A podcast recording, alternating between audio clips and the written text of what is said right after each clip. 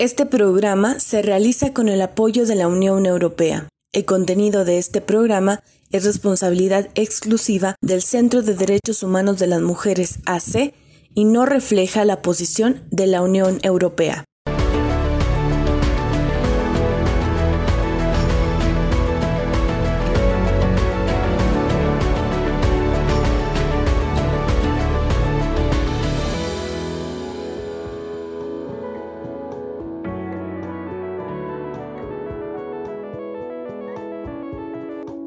¿Qué tal? Le doy la bienvenida a Nuestras Voces, un programa del Centro de Derechos Humanos de las Mujeres que es posible gracias al apoyo de la Unión Europea. Mi nombre es Marcela Zamudio. Por este momento y atendiendo a las recomendaciones sanitarias, nuestras oficinas permanecen cerradas. Sin embargo, seguimos atendiendo de manera telefónica a través de los siguientes números. 614-132-9104 y 614-385-9598. Ambos teléfonos puedes comunicarte para recibir asesoría. Hoy tenemos un programa muy especial con la conmemoración del 25 de noviembre, Día Internacional de la Eliminación de la Violencia contra las Mujeres. Una tarea en la que muchas organizaciones en todo el mundo continuamos trabajando. Además, hoy en el Centro de Derechos Humanos conmemoramos el 14 aniversario desde su creación. Y este programa que apenas comienza es la emisión número 50, por lo que en este programa estamos de manteles largos. Nuestra primera entrevista será con Graciela Ramos y Paula Reveles, quienes nos hablarán sobre el Comité Municipal de Chihuahua de Prevención y Atención a la Violencia Familiar y de Género. Además, contaremos con la entrevista a Ruth Fierro, quien es la coordinadora general del Centro de Derechos Humanos de las Mujeres, AC. Quédese en el programa de Nuestras Voces. Comenzamos.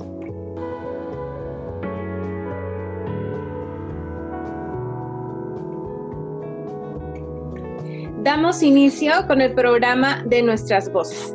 Y bueno, hoy es un día muy especial porque estamos conmemorando el 25 de noviembre, que es el Día Internacional de la Eliminación de la Violencia contra la Mujer. Y en esos momentos ya tenemos en el programa a dos invitadas. Ellas son Graciela Ramos, quien es presidenta del Comité Municipal de Prevención y Atención a la Violencia Familiar y de Género. Y estamos también con Paola Reveles, quien es coordinadora de las unidades de atención a la violencia intrafamiliar. Bienvenidas a las dos, ¿cómo están? Muchísimas gracias, estamos muy bien. Gracias por esta invitación. Eh, es un honor, Marcela estar aquí contigo. Al contrario, ustedes, qué bueno que están aquí. ¿Y qué les parece si comenzamos eh, dando a conocer un poco más sobre este comité que se encarga de prevenir y dar atención a la violencia intrafamiliar y de género? Si pudiéramos empezar eh, diciendo desde cuándo se formó y cómo fue, cómo fue su historia para poder llegar a, este, a esta conformación del comité. Sí, con muchísimo gusto, Marcela. Mira, en la administración del señor Juan Blanco como presidente municipal y del arquitecto Lázaro Gaitán como director de seguridad pública municipal, se creó un comité por iniciativa de Coparmex para mejorar el funcionamiento y las atenciones que debe dar a la ciudadanía la policía municipal. Y por iniciativa del arquitecto Gaitán, en este comité se creó una comisión que no había existido en ningún consejo que colabora con instancias de gobierno. Se creó una comisión de atención a la violencia intrafamiliar y me invitaron a presidirla. Y algo muy característico y único de este comité, Marcela, a diferencia de todos los demás consejos que existen, tanto para el Estado, para la Federación, para el municipio y donde participamos la sociedad civil, en este comité todos los puestos eran presididos por sociedad civil, porque la idea era que el comité trascendiera las distintas, eh, las distintas administraciones municipales y pudiera dar continuidad a estas iniciativas de mejoramiento en el actuar de la Policía Municipal. Hasta la fecha, ahorita nuestro comité, que antes era una comisión, nuestro comité está presidido por sociedad civil y la Secretaría Técnica la tiene la subdirectora de eh, Prevención y Atención a la Violencia Familiar y de Género de la Dirección de Seguridad Pública, que es la eh, maestra Liliana Herrera.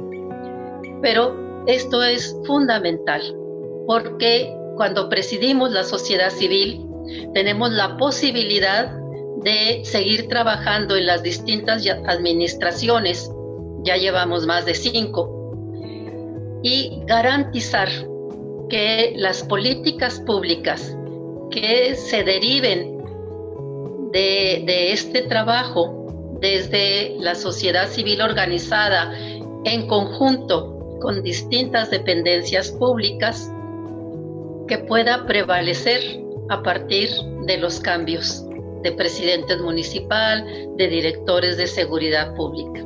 Y por eso está aquí Paola, la licenciada Reveles, maestra Reveles, porque ella está desde la fundación de las Guavi que funcionan en las dos grandes comandancias de policía y casi, casi desde ese tiempo tiene la coordinación. Y hemos podido mantener, gracias a que somos este comité, la permanencia de las WABI como una muy buena política pública para prevenir y atender violencia familiar y de género en el municipio de Chihuahua. Esto es una característica, te digo, es única. Todos los consejos son presididos por autoridades públicas, menos este comité. Y aquí es una experiencia también interinstitucional, porque no solamente está representado el gobierno municipal, desde luego la Dirección de Seguridad Pública, pero también está el Instituto Municipal de las Mujeres, está el CAPSI, está el DIF municipal, está la Subdirección de Prevención también de la Dirección de Seguridad Pública, pero también tenemos representantes muy activas, muy comprometidas desde el gobierno del Estado.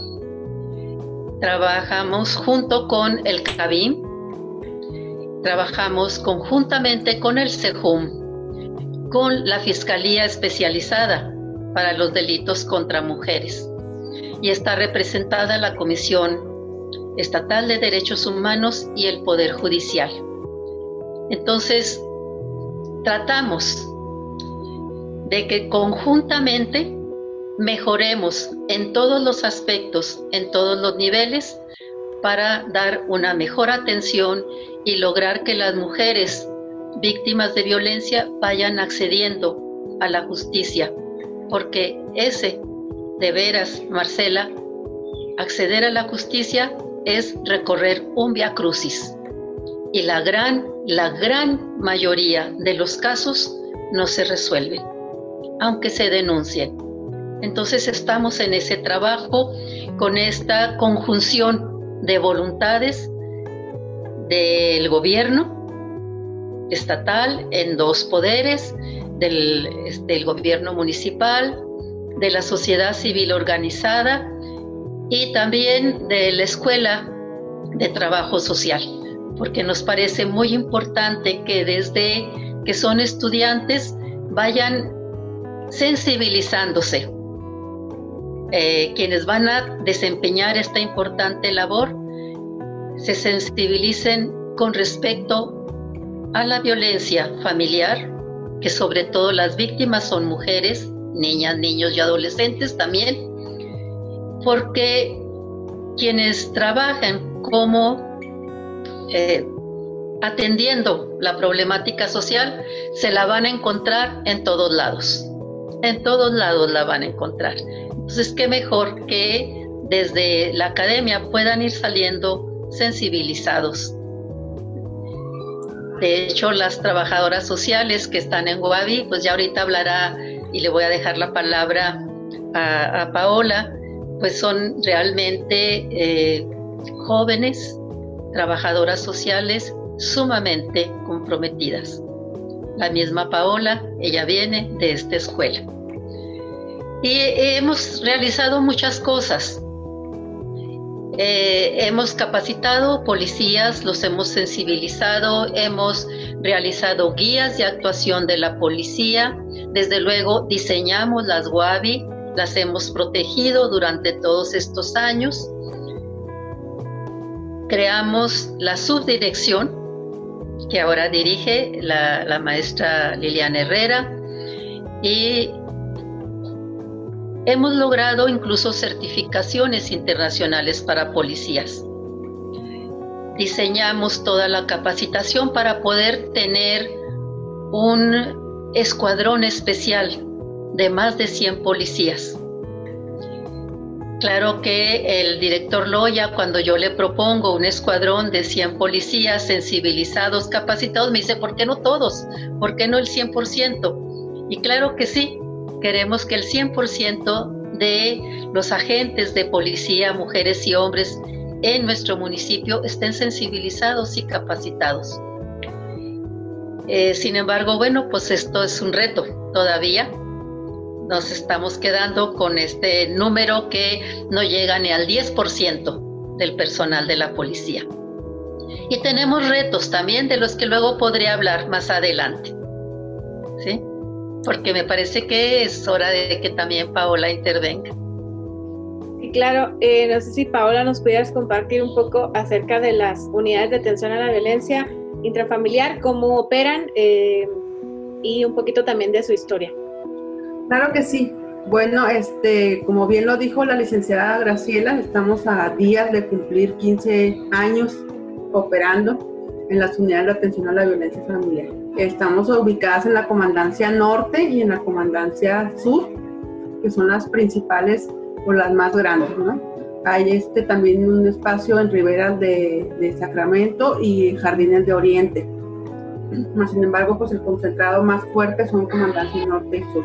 Bueno, en las unidades de atención a la violencia familiar eh, la conformamos por un equipo de abogadas, eh, eh, psicólogas, trabajadoras sociales y el personal operativo que está inscrito ahí a esa unidad. ¿Qué quiere decir? Que hay policías que están únicamente y exclusivamente para atender lo que es violencia familiar en toda la cuestión que lo que hacemos dentro de las unidades de atención a la violencia. Entonces, ¿qué es lo que hacemos? Bueno, pues si bien se sabe que las personas la mayoría de las veces cuando tienen alguna situación de violencia familiar llaman al número de emergencia. Entonces, pues somos ahora sí que la policía el primer respondiente en atender estas situaciones. Eh, los policías que andan operativamente en la calle patrullando, bueno, son los que se encargan de llegar de primera instancia al, al evento que, que, están solicitando una llamada, los cuales son los que se encargan pues de asesorar y brindar la primera atención, ¿no?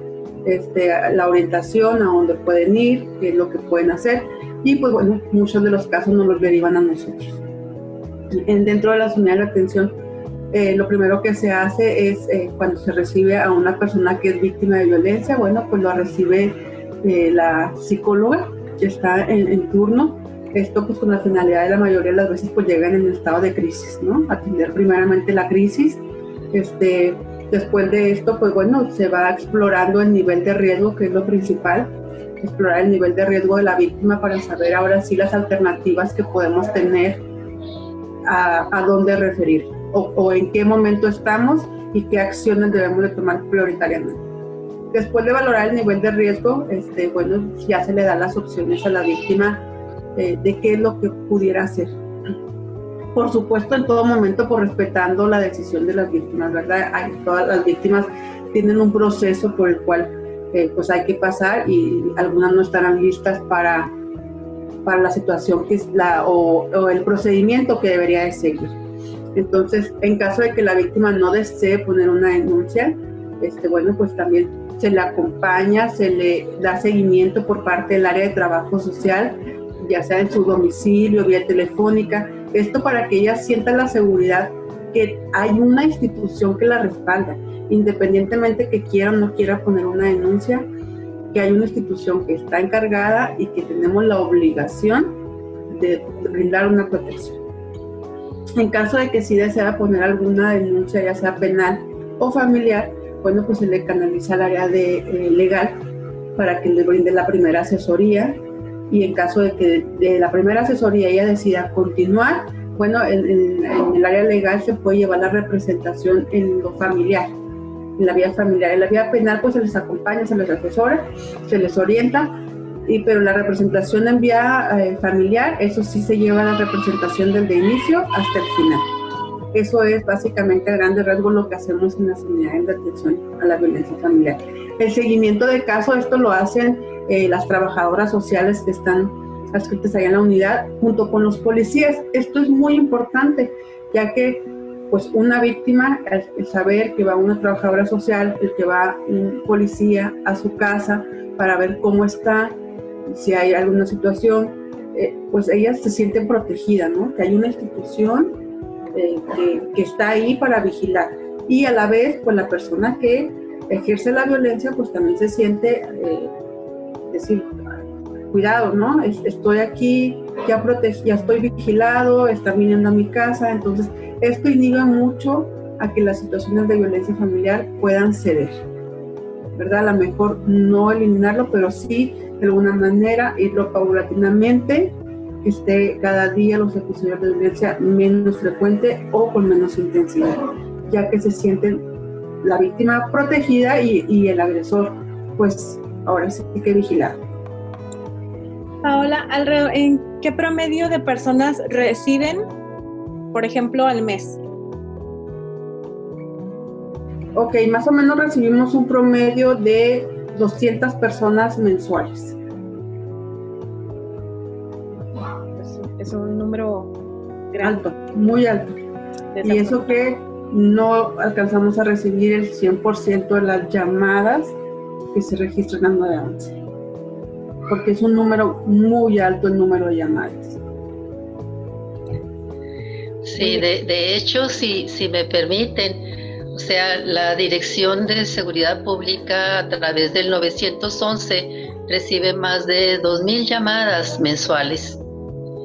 Y, y es eh, ahorita lo que mencionaba Marcela, de que es como un via crucis, pues de esas llamadas que se reciben al 911, aunque de alguna manera la policía alcanza a llegar a los domicilios, ver qué pasa, pero ni siquiera el 10% de ellas llegan a la denuncia.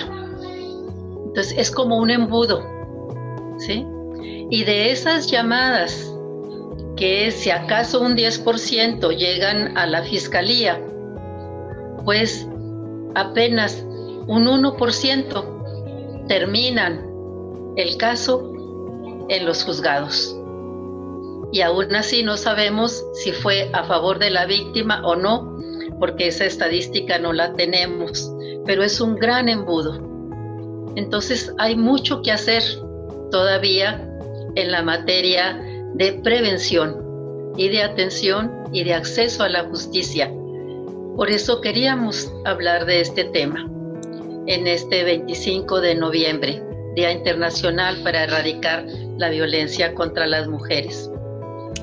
Así es, efectivamente, en este tema siempre nos están faltando manos para, para querer abarcar más y, y prevenir y atender más.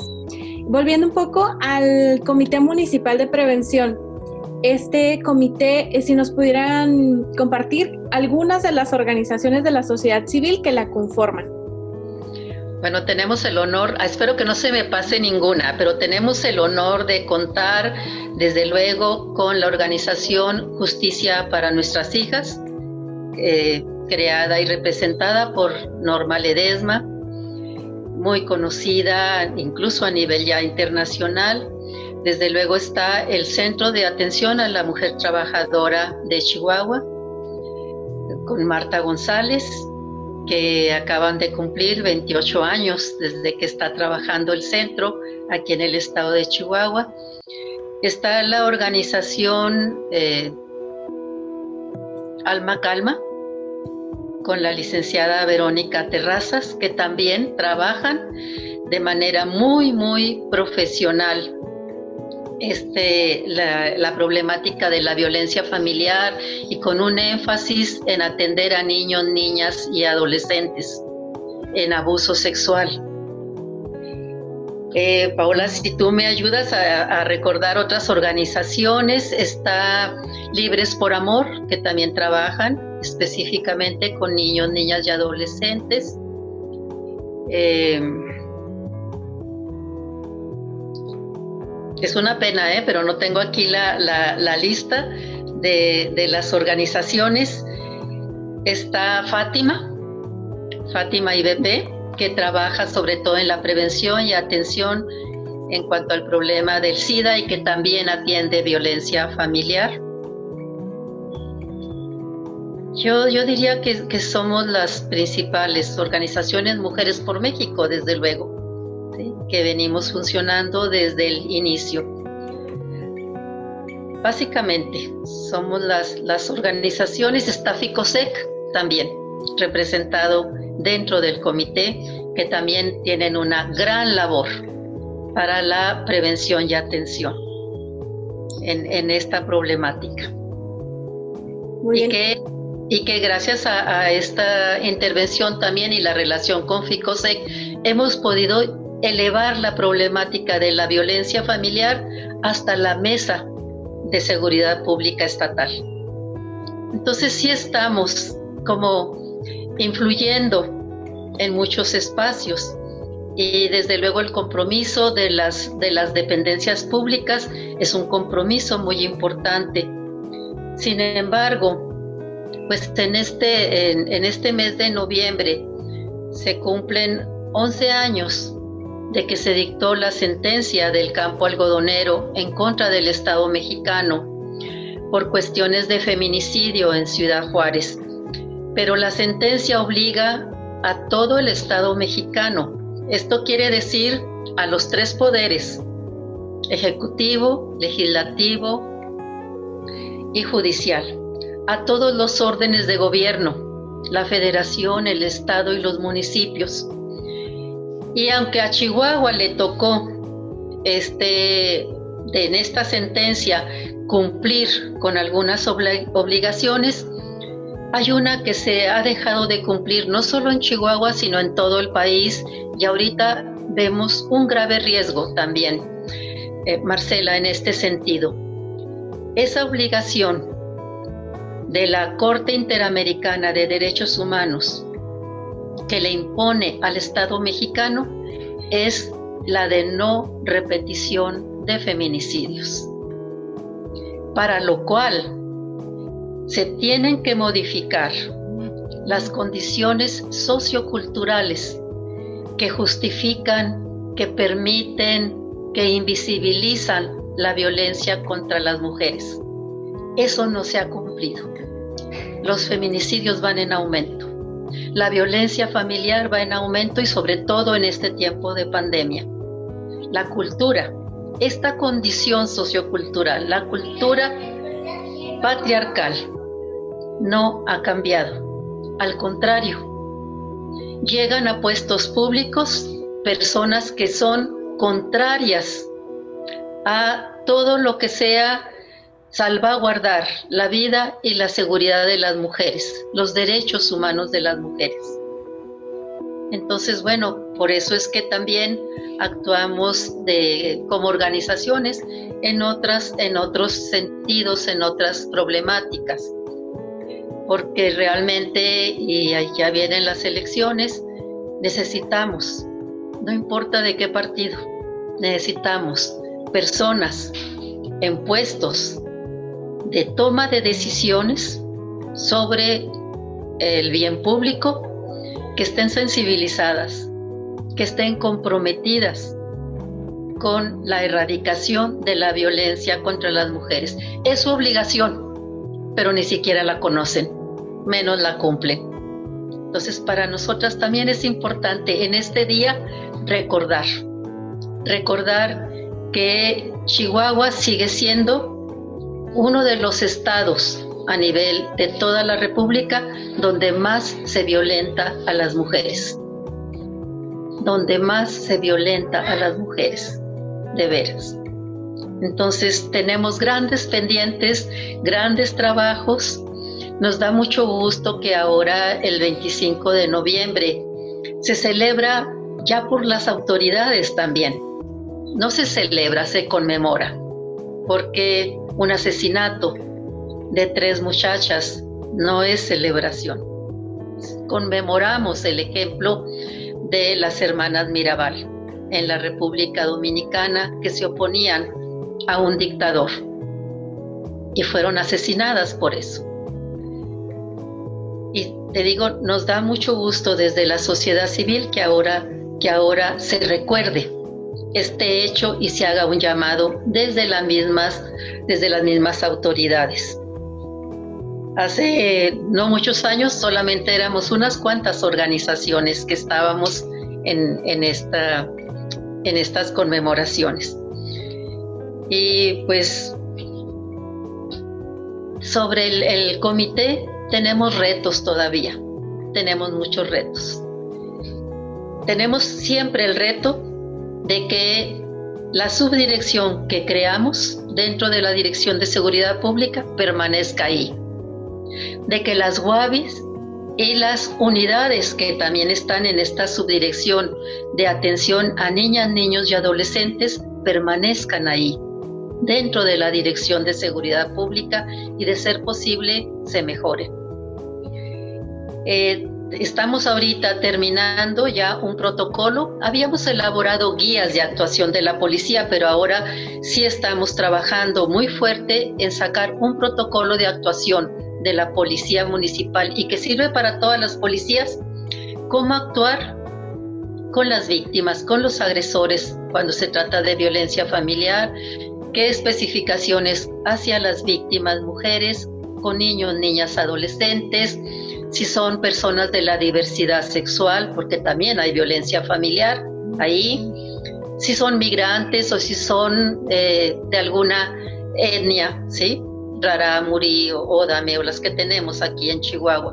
Entonces está próximo a salir este, este protocolo y otro protocolo muy importante, Marcela, también en el que venimos trabajando y que será, en, esperemos, dentro de esta conmemoración que se pueda hacer la presentación. Es un protocolo de atención a la violencia sexual y laboral dentro de las dependencias municipales.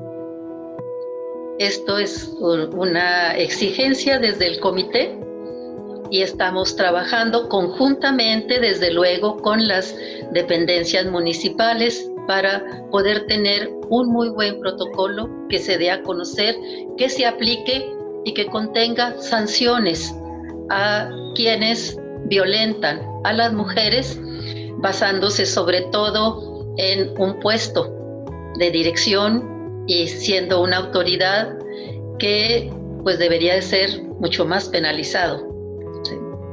Entonces son, son como los grandes, los grandes retos tener una, un 100% de policía sensibilizada y comprometida ante esta problemática, contar con estos dos protocolos que se conozcan, que se cumplan.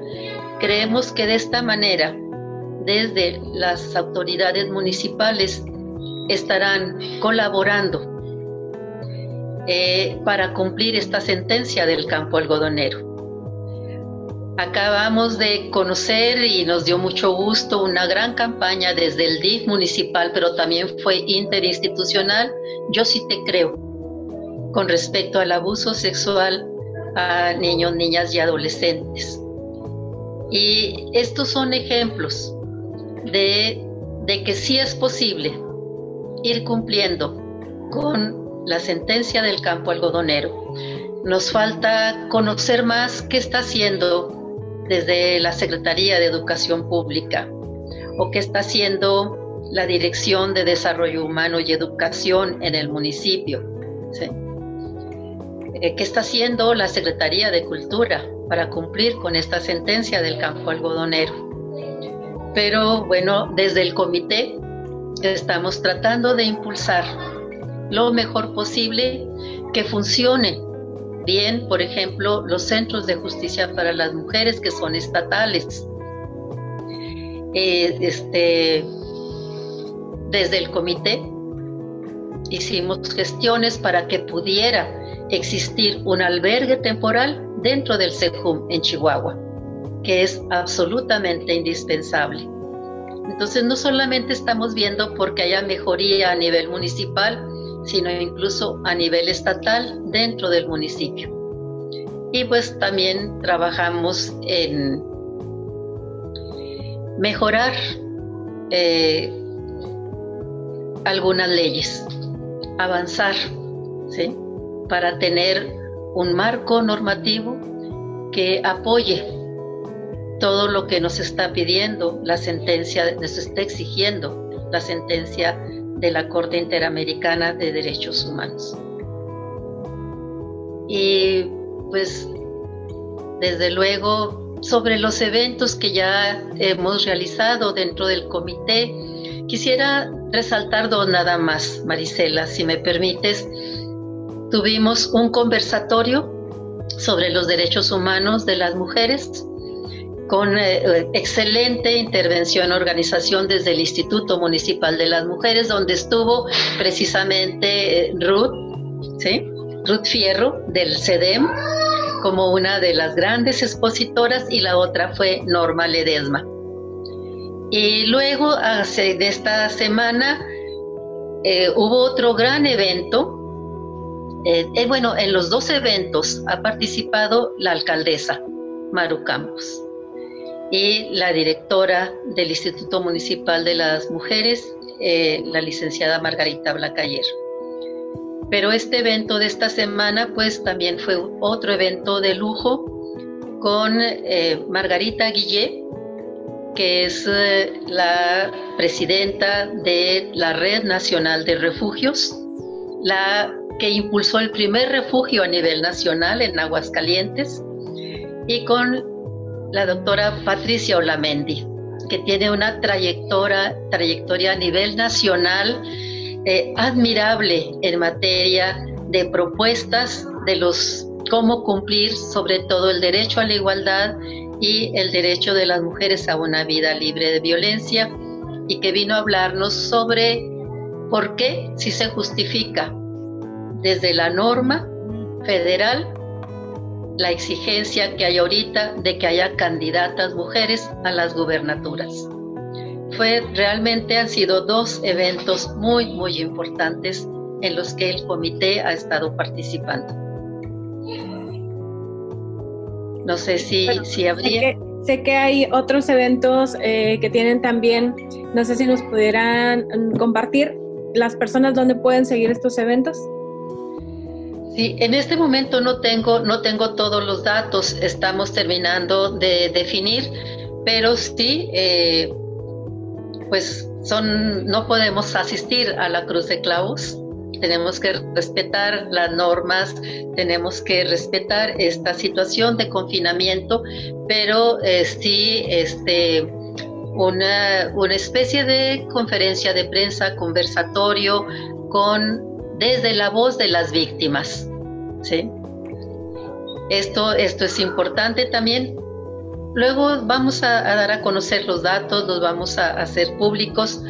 Eh, no tengo todavía muchos datos, pero daremos a conocer porque el programa en el que va a intervenir este comité es un programa que va a durar 16 días todavía después del, de este día, 25 de noviembre Básicamente hay muchas entrevistas pues a través de Zoom, por radio, en programas este, televisivos, porque es, es, lo que podemos hacer.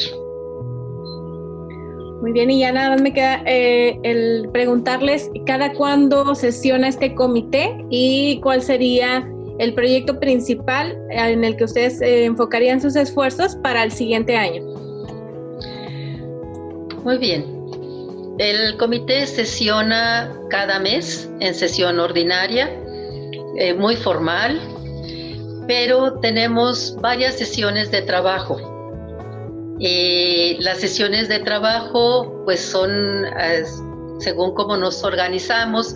Por ejemplo, todo lo de los protocolos se hace en sesiones de trabajo y solamente se informa en la sesión ordinaria.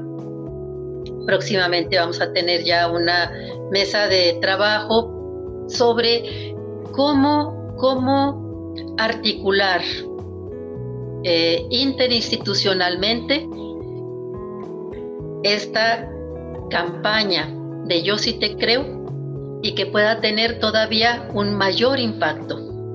Porque si es importante que, que lo digamos, el abuso sexual a niños, niñas y adolescentes es el delito menos denunciado. El menos denunciado de todos los delitos.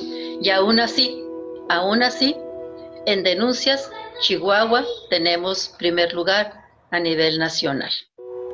Entonces, tenemos, te digo, este, muchos trabajos. Desde luego, eh, un gran reto para el año que entra será continuar con la sensibilización del cuerpo de policía. Eh, tenemos que definirlo.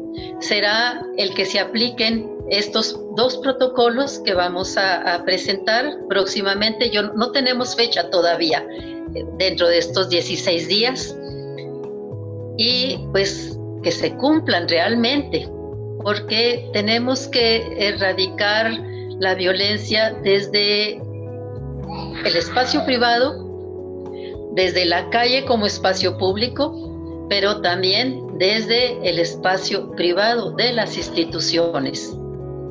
Entonces esperamos pues que, este protocolo el de atención a la violencia sexual y laboral dentro de las dependencias del municipio sea bien aplicado.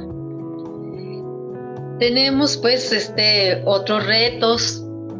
Eh, tenemos que ver eh, cómo está funcionando eh, la capacitación para los cadetes de policía y, de qué manera se está enseñando todos los contenidos para la atención y prevención de violencia familiar. Este fue otro trabajo que realizamos dentro del comité hace tiempo, aportar contenidos que deberían de incluirse en una materia para la Academia de Policía.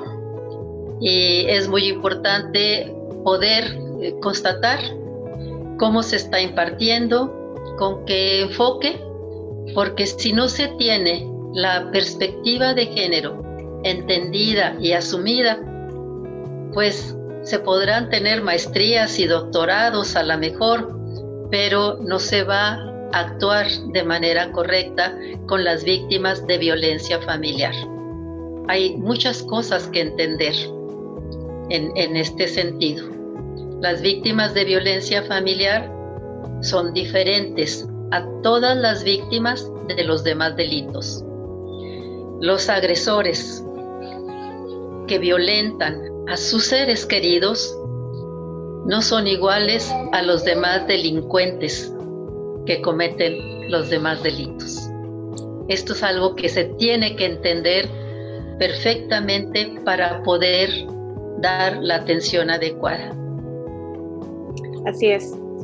Bueno, pues hay un, un bastante trabajo que se tiene que realizar y bueno, pues lo bueno es que están unidos en, esta, en este comité, que hay muchas organizaciones ya en Chihuahua eh, haciendo una gran labor y que por supuesto eh, todos estos avances suman. Ya por último, no sé si quieran agregar algo más a esta entrevista para ir dando el cierre. Paola, de tu parte, por favor. Bueno, pues nada más me quedaría este, agregar este, que las personas que están viendo, eh, teniendo la oportunidad de, ver esta entrevista, bueno, si saben eh, o si viven alguna situación de violencia, este, comentarles que hay instituciones especializadas que estamos muy comprometidas a escucharlas, a acompañarlas sin juzgarlas Por lo cual yo les hago la invitación, si conocen, si lo vives, acércate. Hay muchos medios ahorita por los cuales te puedes acercar, no necesitas denunciar, solo te podemos escuchar. Es una invitación a toda la población en general, porque muchas de las personas en veces conocemos a alguien que está viviendo una situación de violencia y en veces no sabemos cómo ayudarla, por la desesperación en veces la juzgamos, entonces por eso hay instituciones especializadas en atender esto. Te podemos acompañar, te podemos escuchar y no estás sola. Paola, ¿hay algún número directo para comunicarse a las unidades de atención a la violencia intrafamiliar? Claro, está el 442-7300, extensión 1052, para que se puedan comunicar ahí directamente. Muchas gracias. De, nada. de mi parte, Marcela, pues solamente agradecerte esta oportunidad, agradecerle al CEDEM, ¿sí? que es una excelente, excelente organización con un impacto realmente admirable, pues nos da muchísimo gusto haber estado en este programa contigo este 25 de noviembre. Al contrario, les agradezco mucho a ustedes dos, Paola y Graciela, por compartirnos esa información tan valiosa y pues por conmemorar juntas este 25 de noviembre. A las personas que siguen el programa de Nuestras Voces, les pido que continúen. Vamos a seguir con otra entrevista más. Ya volvemos.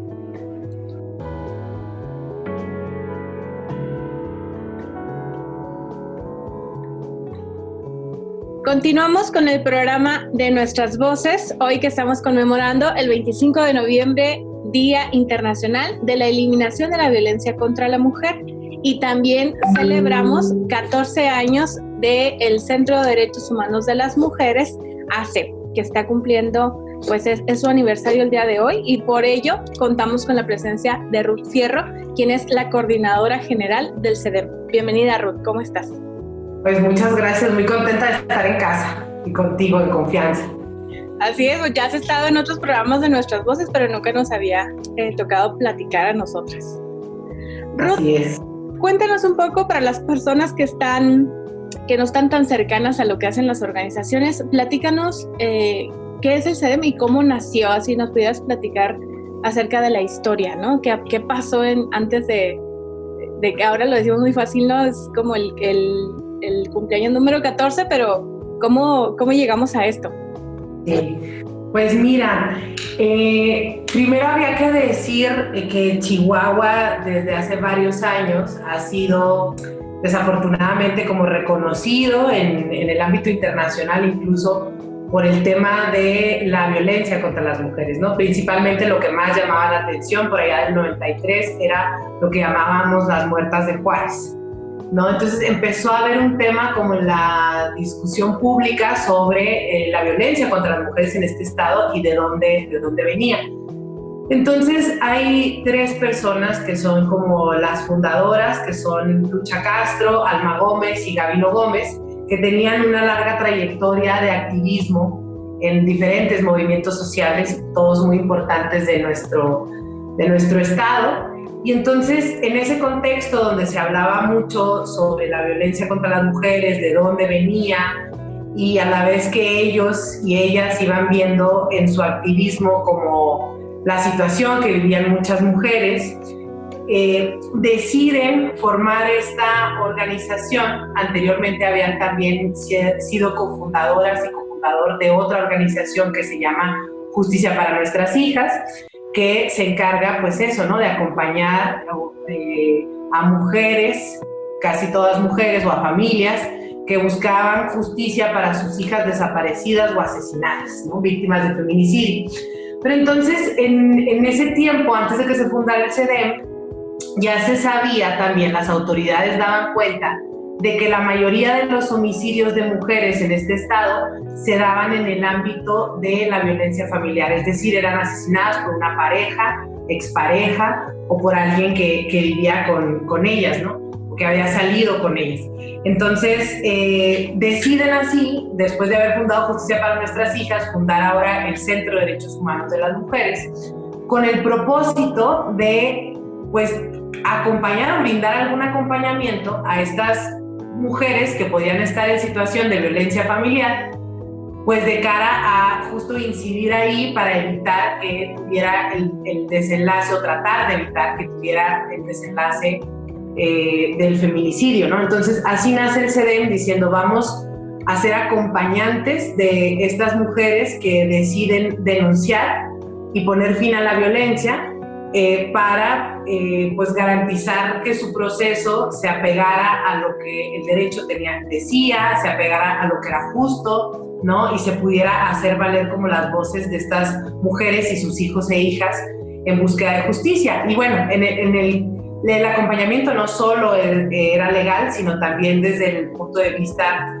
eh, psicológico o emocional, ¿no? Porque sabemos que muchas de las de los obstáculos, digamos, para las mujeres tiene que ver con estar inmersas en el ciclo de violencia y entonces a veces como se necesita fortalecer determinadas herramientas o, recursos propios para hacer frente a todo el, proceso que, en sí es complicado. Entonces el acompañamiento era, desde diferentes eh, enfoques, ¿no? Y así es como nace, así es como nace el CEDEM. Eh, entonces hace 14 años. Y bueno, en un principio sí estábamos como pues eso, ¿no? Muy enfocadas al tema de violencia de género. Y después, en nuestro contexto, eh, nos siguió llevando a abrirnos a otros temas. Pasó primero que viene esta política de, militarización de la seguridad pública, que detonó eh, unos índices de violencia nunca antes vistos acá en Chihuahua, a tal grado que de ser un estado relativamente tranquilo, por así decir, con, con, índices no muy significativos de violencia, de repente eh, para el 2007, 8, 9, estábamos ya alcanzando unas tasas de homicidio impresionantes y, y estaba ya Chihuahua, Ciudad Juárez colocada como la ciudad más peligrosa del mundo, Chihuahua como la quinta, y entonces en este contexto de violencia, a partir de, la política de seguridad, eh, de seguridad, empiezan a llegar a nuestras puertas mujeres, pero ahora eran eh, madres, hermanas, esposas, hijas, en búsqueda de sus seres queridos desaparecidos, ¿no? Algunos se los habían llevado, el primer caso fue el de la familia Alvarado, donde llegaron estas mujeres de la familia Alvarado, bueno, junto con los hombres también, a, a decir que a sus familiares se los había llevado el ejército. Entonces, en un inicio pensábamos enfocarnos también como que abrimos la puerta para acompañar unos casos de desaparición forzada, ya no importaba si eran las, personas desaparecidas eran mujeres o hombres, este, y, de pronto, con el mismo ritmo, con la misma exigencia o demanda que había, eh, dijimos, bueno, no pueden ser solo desapariciones forzadas, abramos al tema de desapariciones, aunque no sepamos quiénes son los autores de estas desapariciones, porque igual enfrentan importantes obstáculos o desafíos en el acceso a la justicia. Entonces terminamos también abriéndonos al tema de personas desaparecidas. Y en el camino, mientras todo esto pasaba, el SEDEM también desafortunadamente había tenido algunas experiencias de amenazas en contra de sus integrantes. Y entonces aprendimos a recorrer un camino para exigir o para poner eh, la responsabilidad de la protección de nosotras en, el Estado, ¿no? Como aprendimos un camino para decir, a ver, el que nos hayan amenazado no es nuestro problema, sino que acá el Estado tiene una responsabilidad de protección, porque las organizaciones estamos haciendo el trabajo que ellos no están haciendo y la protección de todas las personas en general es, es una responsabilidad del Estado. Entonces, aprendimos un camino acudiendo al sistema interamericano de protección de derechos humanos, donde se nos otorgaron medidas cautelares, que son las medidas que se otorgan cuando existe una situación eh, de riesgo, de gravedad, de urgencia, de sufrir un daño.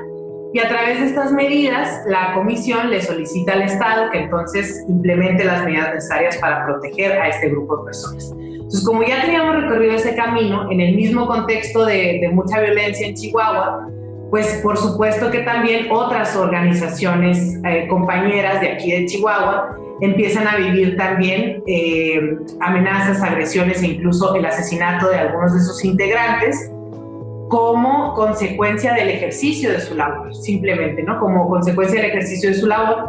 Y entonces, como ya no sabíamos el camino, dijimos, nosotras tenemos también que acompañar a estas otras compañeras y compañeros en riesgo para que también eh, el Estado asuma su responsabilidad en la protección. Y así terminamos abriéndonos al tercer tema, que es acompañamiento a personas defensoras de derechos humanos en riesgo. Y dentro de, eh, ese acompañamiento, pues hay muchos, muchos, muchos temas, mucha diversidad.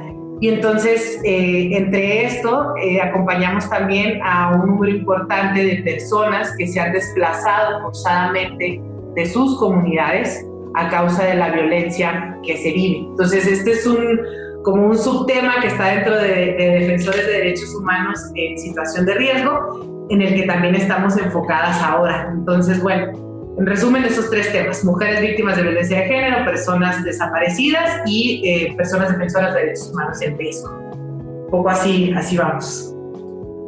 Muy bien. Y bueno, eh, es una pregunta un poco difícil, pero ¿cómo le explicarías a una niña o un niño qué es lo que hace el CEDEM?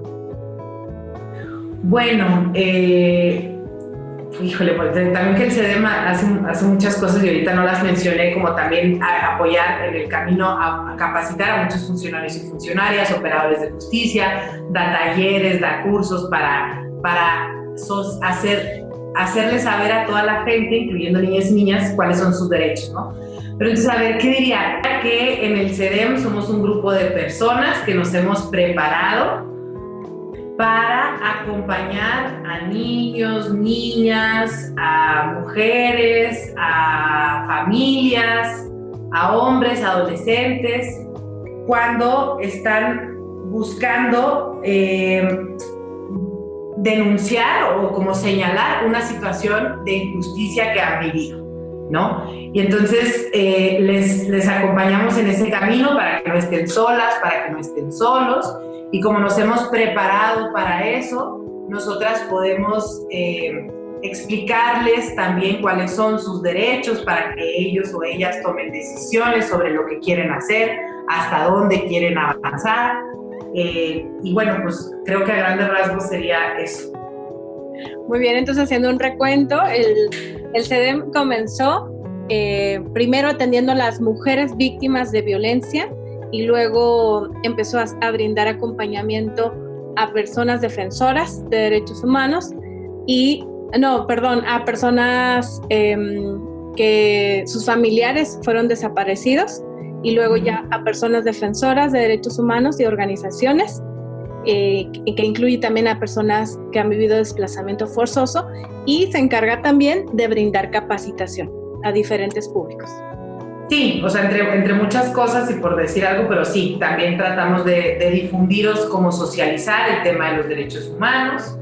Este, y también pues tenemos un, un activismo eh, un activismo público también, ¿no? Hay veces que cuando la situación lo amerita, también realizamos manifestaciones, marchas, este, denuncias públicas, digamos.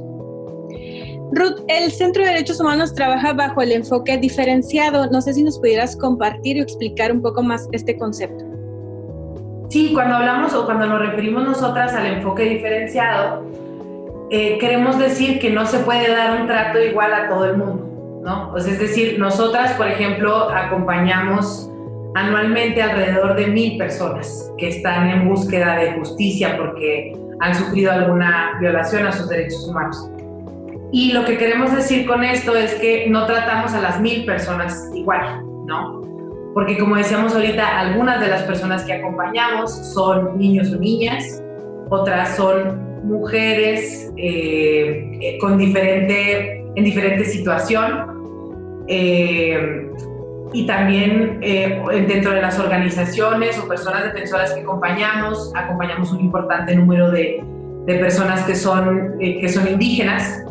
Entonces, el enfoque diferenciado significa que vamos a, a, tomar, a brindar nuestra atención o el acompañamiento tomando en consideración a quién estamos acompañando, ¿no? Y entonces, si va a haber un taller para niños o niñas, pues va a estar adecuado a sus necesidades o va a estar, va, a estar intentado eh, adecuado a, sus necesidades, por supuesto, a su vocabulario. Eh, y, así, ¿no? Incluso también la, la, condición etaria de la edad a veces también es un tema, o sea, necesitamos nosotras o estamos comprometidas en el CEREM con entender que somos nosotras las que nos tenemos que adecuar a la gente que acompañamos y no como suele pasar a veces en otros lados, sobre todo quien ejerce, por ejemplo, en el caso del derecho, de forma particular, lo común es que una llega con el abogado o abogada y el abogado o abogada te dice qué, vas a, qué va a hacer, ¿no? Y a veces ni le entiende una qué es lo que, que, es el amparo y por qué se va a promover y no sé qué.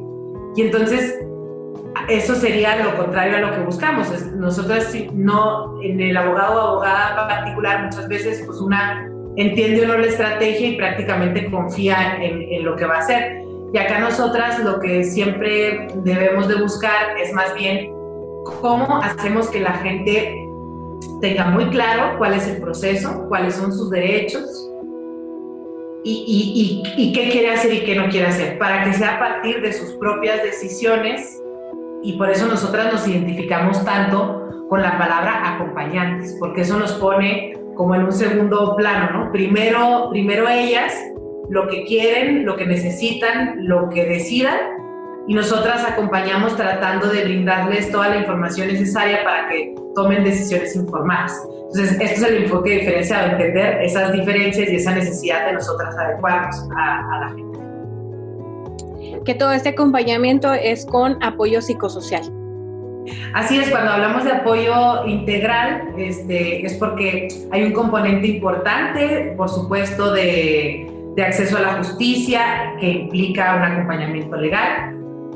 Eh, siempre las estrategias de los, eh, de los casos que acompañamos son estrategias psicojurídicas, porque va a la par de, de, la situación emocional, psicológica, del acompañamiento psicosocial que se haya dado pero como tú misma lo sabes, este, también hay casos que por la estrategia requieren, implican un acompañamiento más público, ¿no? Que hay que dar a conocer ciertos casos como más mediáticos, si es que la expresión está bien, y también es un acompañamiento, para eso llamamos integral, a que también se, se incorporan las compañeras de comunicación, pero hay veces que también se requiere cierto trabajo social y hay otra persona que, que lo proporciona. Entonces, eh, sí, como que cada caso tratamos de, de, brindar diferentes eh, pues atenciones, no solo legal, no solo psicosocial, sino aquellas que,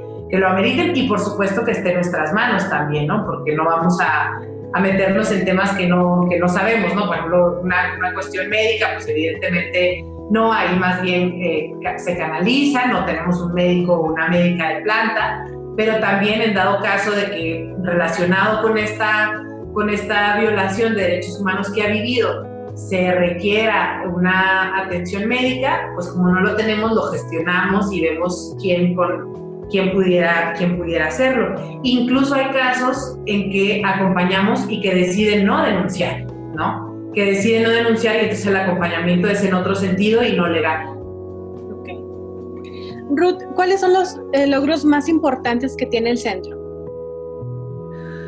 Pues mira, eh, esa, esa, pregunta que ya me la han hecho otras veces, eh, me cuesta un poco de trabajo contestarla también porque de verdad yo siempre digo que trabajamos en una, que trabajar en esto requiere entre otras cosas, una alta tolerancia a la frustración, porque es muy complicado, ¿no? Eh, estamos trabajando, somos mujeres, la mayoría, solo tenemos a nuestro compañero Gabino que es fundador, pero somos mujeres trabajando en derechos humanos, trabajando con el tema de género, entonces ya de, de por sí ahí ya es un desafío grande. Estamos en contra de muchas cosas, a veces de una sociedad que todavía se resiste a entender la necesidad de, de esto, de respetar derechos. Este, estamos trabajando a veces con un sistema, con unas leyes que tampoco ah, terminan de reconocer todos los derechos. Entonces, con un sistema de justicia que no alcanza a ir al ritmo o a la par de las necesidades de las víctimas en este país. Entonces, en general, el camino es tan adverso eh, que cualquier logro lo considero un gran logro, ¿no? Creo que en general, eh, por supuesto, el privilegio de haber acompañado a miles de personas en, en, su camino a la justicia, cuando lo hemos logrado, cuando hemos logrado obtener una sentencia que de alguna forma repare lo que ha sucedido, me parece que esos son todos logros muy, muy importantes porque entendemos que transforman, transforman la vida de esa persona. Hay muchos casos, porque en este país, como sabemos que hay un alto índice de impunidad, hay muchos casos que no pueden o no han logrado llegar a una sentencia. Sin embargo, también me parece que es importante reivindicar que este acompañamiento también es un logro, porque el hecho de persistir, el hecho de que las familias, por ejemplo, en búsqueda de, de sus seres queridos desaparecidos, persistan este, con esa dignidad, con esa esperanza, con, esa, con ese compromiso de que lo están haciendo para que otras personas no lo sufran, que persistan a pesar de tantas adversidades, también me parece que hay que reivindicarlo como un logro. Pero bueno, eh, a lo mejor otras cosas que, que, son muy visibles, yo pensaría que, por ejemplo, en, en los tres temas, en el tema de, de acompañamiento a mujeres, a, a, familiares de personas desaparecidas y a defensores, tenemos algunos casos que podemos llamar emblemáticos que nos sirven para eh, empujar a todos los demás, ¿no? Como para impulsar algunos cambios. Por ejemplo, en el tema de mujeres, eh, de, de, mujeres, niños y niñas, pues tenemos varios logros, ¿no? El, el haber eh, obtenido la libertad para varias mujeres que estaban eh, acusadas por homicidio en contra de sus parejas y, reivindicar como que fue legítima defensa, hacer visible como todo el tema que habían estado eh, sufriendo. Creo que también es un logro importante y fue parte del CEDEM y parte de otras organizaciones también, pero el, el ir como haciendo entender a las operadoras y operadores de justicia cómo funciona o cómo se expresa y cómo la violencia de género. Eso también fue un logro, porque en un principio era tan complicado obtener una sentencia por violencia familiar. Los jueces y juezas querían ver que si no había golpes no había violencia, ¿no? Pensaban que la violencia era exclusivamente la violencia física. Y entonces ahí fue una estrategia muy interesante de ir incorporando como prueba a los juicios a psicólogas expertas que entonces en el juicio literalmente educaban a los jueces y juezas diciendo, miren, es que la violencia es así, aparte tiene este ciclo, porque todavía nos enfrentamos también en un principio con estos prejuicios de decir, a ver, si la señora este, dice que vivió violencia, pero después volvió con él, entonces pues no podemos creer que, que hay violencia, y entonces había que explicarles para decirles eso no tiene nada que ver. Entonces, en el tema de, de, de acompañamiento a mujeres, rescataría eso como todo el proceso que fue para, para como asentar algunas bases en, el, en, las operadoras y operadores de justicia para reconocer y sancionar la violencia de género. En el tema de familiares de personas desaparecidas o en el caso de desapariciones forzadas involuntarias, eh, tenemos eh, algunas sentencias está, por ejemplo, el caso de la sentencia Alvarado, que esa fue una sentencia en la Corte Interamericana de Derechos Humanos, ya hace, van a ser dos años pronto. Y en esta sentencia, por, por esta familia eh, que fue desaparecida forzadamente por el ejército, la sentencia de la Corte eh, ordena algunas medidas que de cumplirse, porque todavía no se han cumplido, pero de cumplirse podrían significar también como medidas importantes para otras familias en este país que están buscando a sus familiares. También tenemos eh, una sentencia de las pocas que hay en el país, porque la otra que acabo de mencionar es de la Corte, pero tenemos otra sentencia sobre desaparición forzada, de las muy pocas que hay en el país. Este, tenemos algunos casos también con, con sentencia, otros dos casos con sentencia condenatoria por, desapariciones, aunque no, no, son forzadas porque quien las cometió no fueron autoridades, pero este, con estos altos índices de impunidad, pues ya es una ventaja eh, obtener algunas sentencias, ¿no? Y en el tema de personas defensoras, eh, resaltaría el, el, cómo el CEDEM junto con otras 25 organizaciones impulsó la alerta preventiva de protección a personas defensoras de derechos humanos y periodistas.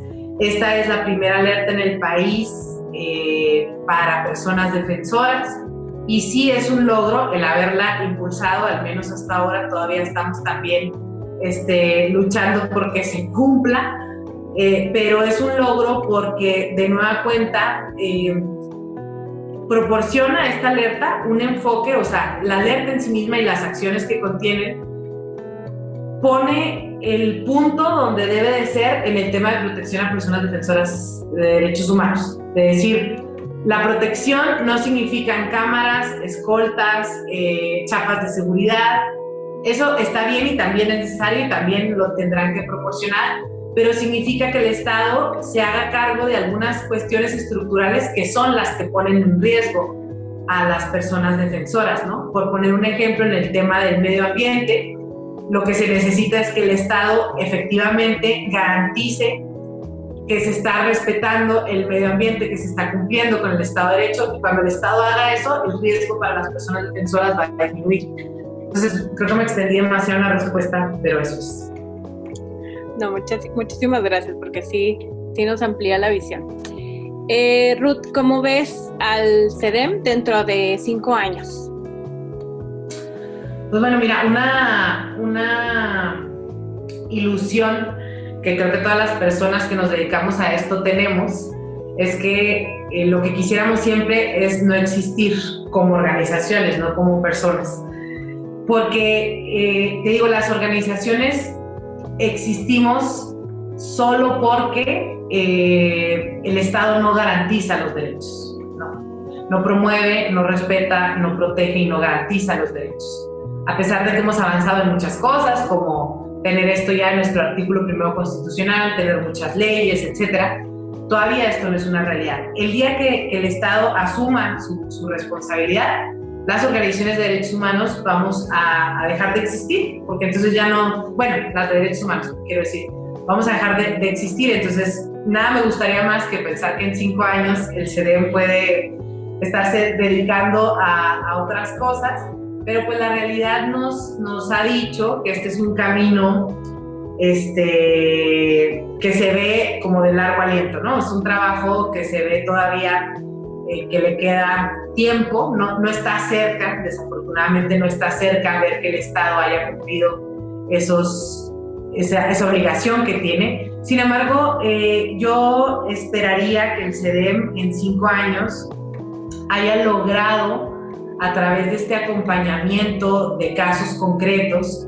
haya logrado eh, sentar más precedentes, precedentes en todos los sentidos legales, pero también un precedente de una estrategia de comunicación, de una campaña, un precedente del acompañamiento psicosocial, diferentes precedentes que nos ayuden a, acelerar este cambio que estamos buscando, ¿no? Que, que, que, nos ayuden a eso, porque todavía estamos en ese punto de decir, a veces necesitamos referentes, ver referentes para que otras organizaciones, otras personas que están en casos similares puedan decir, si allá se logró, si allá se logró que tú castigaras este delito o que entendieras que esto es un delito o entendieras que esto es un derecho, si en otros lugares eso se logró, mira, mira, mira hacia allá y, replícalo acá, ¿no? Entonces yo creo que la aspiración máxima del, del CEDEM a cinco años debería ser haber sentado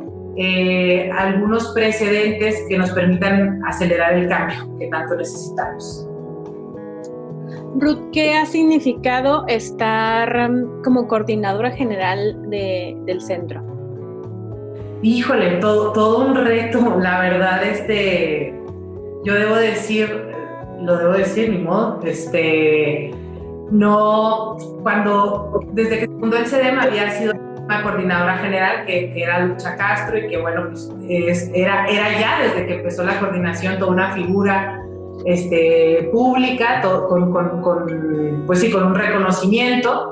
Y bueno, cuando se toma la decisión de hacer esta, esta transición, la verdad es que yo no estaba a lo mejor muy, muy preparada, no se siguió un proceso típico de, de convocatoria pública para seleccionar a quien le sucediera a lucha, sino que fue una decisión de, del equipo, o sea, se puso, se puso a votación del, del equipo que quién, y bueno, pues por ahí salí yo, dicen que me, bueno, salí yo este, con mucho con mucho miedo a decir cómo voy a coordinar yo esta organización que, como te digo, acompaña a, muchas personas y tiene un trabajo muy serio, muy comprometido, pero con mucha confianza también en que pues no se trataba, o sea, que al final éramos todo un equipo, ¿no? Que, éramos todo un equipo y entonces eh, confío tanto en mis compañeras que, que me aventé. Ha sido todo un reto porque te digo, hay que hay que, hay que ser muy estratégicas y, ese, es el, ese es el tema, de, ese es el reto para las organizaciones. Yo muchas veces digo,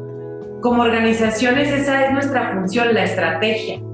Eh, porque no somos, aunque muchas lo somos en lo individual, como militantes de, de, de, ciertos grupos a los que a lo mejor somos muy afines o podemos pertenecer, pero acá a veces hay que priorizar también la estrategia, ¿no? Porque nos debemos a la gente que acompañamos. Entonces, es un reto encontrar esa estrategia, porque no siempre está escrita y hay que irla como construyendo en el camino. Ha sido todo un reto, pero también ha sido todo un privilegio el poder acompañar desde, desde esta posición los procesos de las personas que acompañamos, el ir viendo también eh, creo que en estos años nos hemos enfocado mucho, habiendo vivido esto de la transición y ver las dificultades, nos hemos enfocado muchísimo en dejar un CEDEM que sobreviva a pesar de las personas que nos encontramos ahí. Entonces también esto ha sido un reto enorme. Hemos avanzado, creo que ahí sí mucho, este, en ir como consolidando este, las bases para que en 100 años, no solo en 5, sino en 100 años, si es que todavía es necesario, eh, siga habiendo un CEDEP, ¿no? Entonces, ha sido la, experiencia increíble y pues muy contenta y a ver cuánto tiempo más me, aguantan aquí.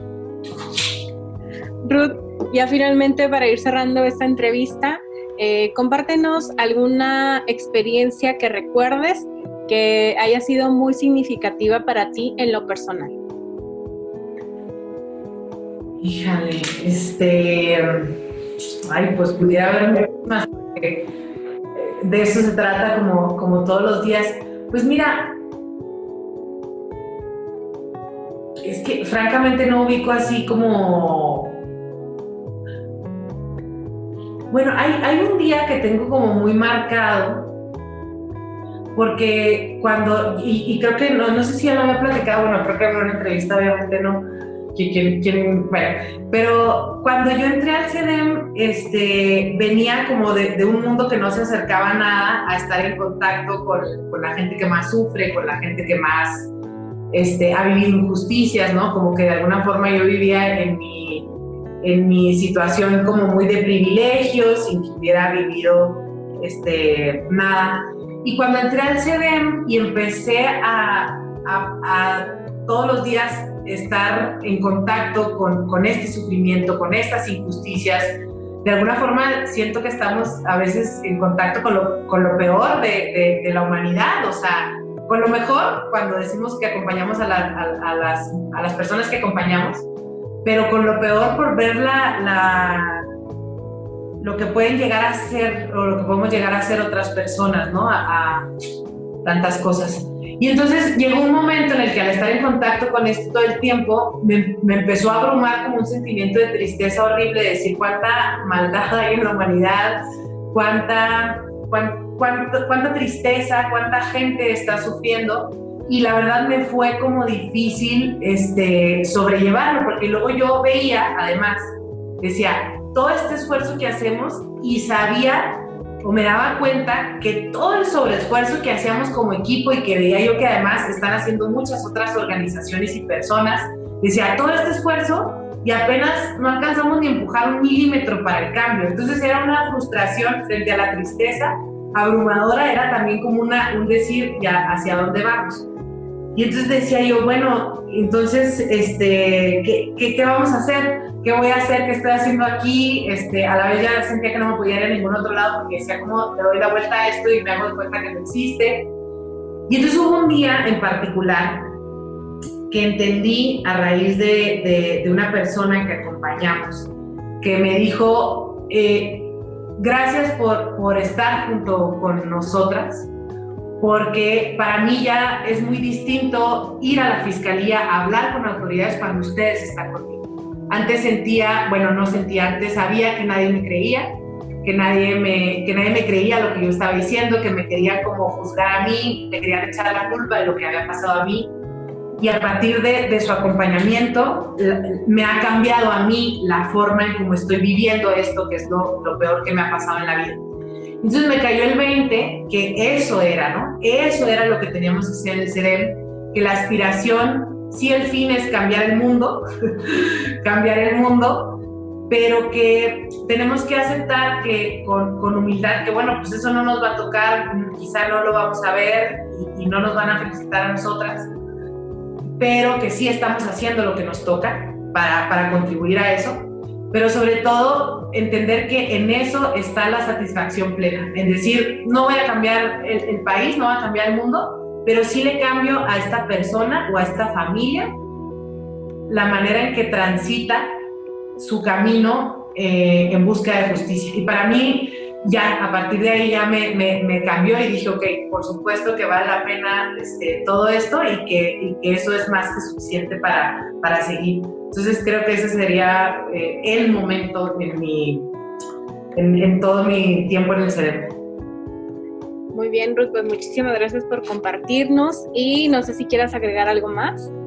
Pues sí, quiero agradecer, quiero en estos 14 años eh, que el CEDEM tiene caminando. Somos una organización que, como ya decía, ha logrado muchas cosas, afortunadamente. Ha crecido mucho en este, en este tiempo y yo quiero agradecer a nombre de quienes hemos en algún momento y actualmente formado parte del equipo del CEDEM, porque esto es gracias a mucha gente, ¿no? Agradecer, pues, de origen a las fundadoras y el fundador por haber eh, como sentado las bases para que seamos lo que hoy somos y también por habernos confiado en esta transición al equipo que nos quedamos. Eh, gracias, por supuesto, y de manera principalísima a las personas que nos permiten acompañarnos, ¿no? Sin su confianza en nosotras, eh, esto no, no, no, nada sería posible, ¿no? Nada de lo que hacemos sería posible gracias a ellas, que son nuestra razón de ser.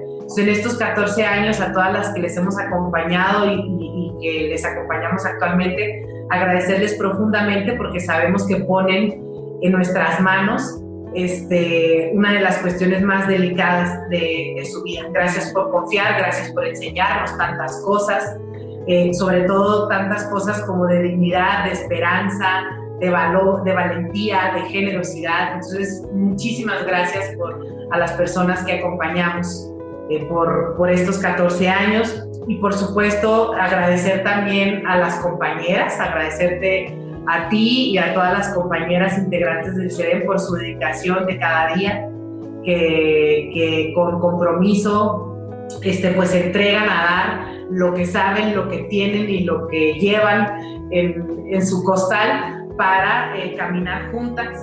Gracias también. Y bueno, hay un montón de a las otras organizaciones aliadas con quienes a veces hacemos estrategias en conjunto y que hemos hecho tantas eh, alianzas y tantas complicidades para avanzar en conjunto, por supuesto a las donantes, a las financiadoras que, que hacen posible nuestro trabajo, este, que también confían en nosotras y nos apuestan, hacen una apuesta por el CEDEM, gracias a ellas también. Y bueno, en general a todas las personas que, que colaboran eh, externamente de alguna forma con nuestro trabajo. O sea, creo que 14 años, lo más importante que hay que decir, bueno, 14 y 15 y 20 y todos, es gracias. Y reconocer que este es un logro, no de nosotras, sino de, de todo lo que nos rodea para llegar hasta acá. Bueno, pues con este mensaje tan bonito de agradecimiento que nos acabas de dar, cerramos este programa y a las personas, también a las personas que han seguido el programa de Nuestras Voces. Estamos conmemorando el programa número 50, así que pues tenemos una triple eh, conmemoración y celebración este día. Muchísimas gracias Ruth por haber estado en este programa y pues continuamos, ya volvemos para el cierre de este programa de Nuestras Voces. Muchas gracias.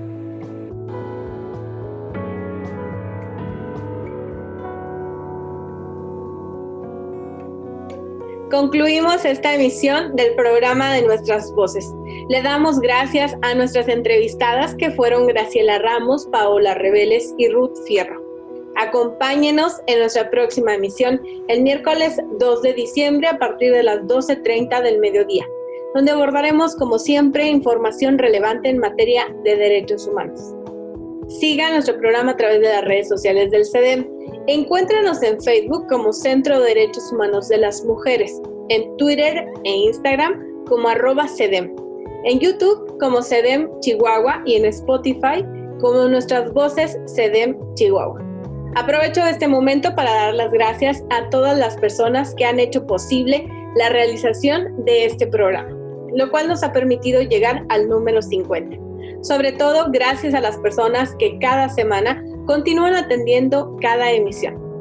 Nuestras voces es posible gracias al financiamiento de la Unión Europea. Mi nombre es Marcela Zamudio, gracias por acompañarnos, le esperamos en nuestra próxima emisión. Hasta pronto.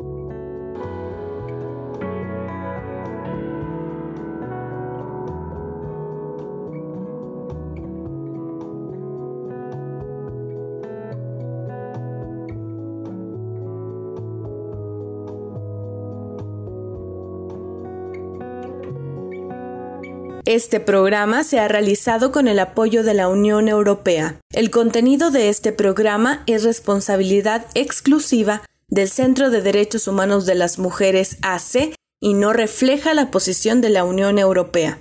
Las opiniones aquí vertidas son responsabilidad de quienes las emiten.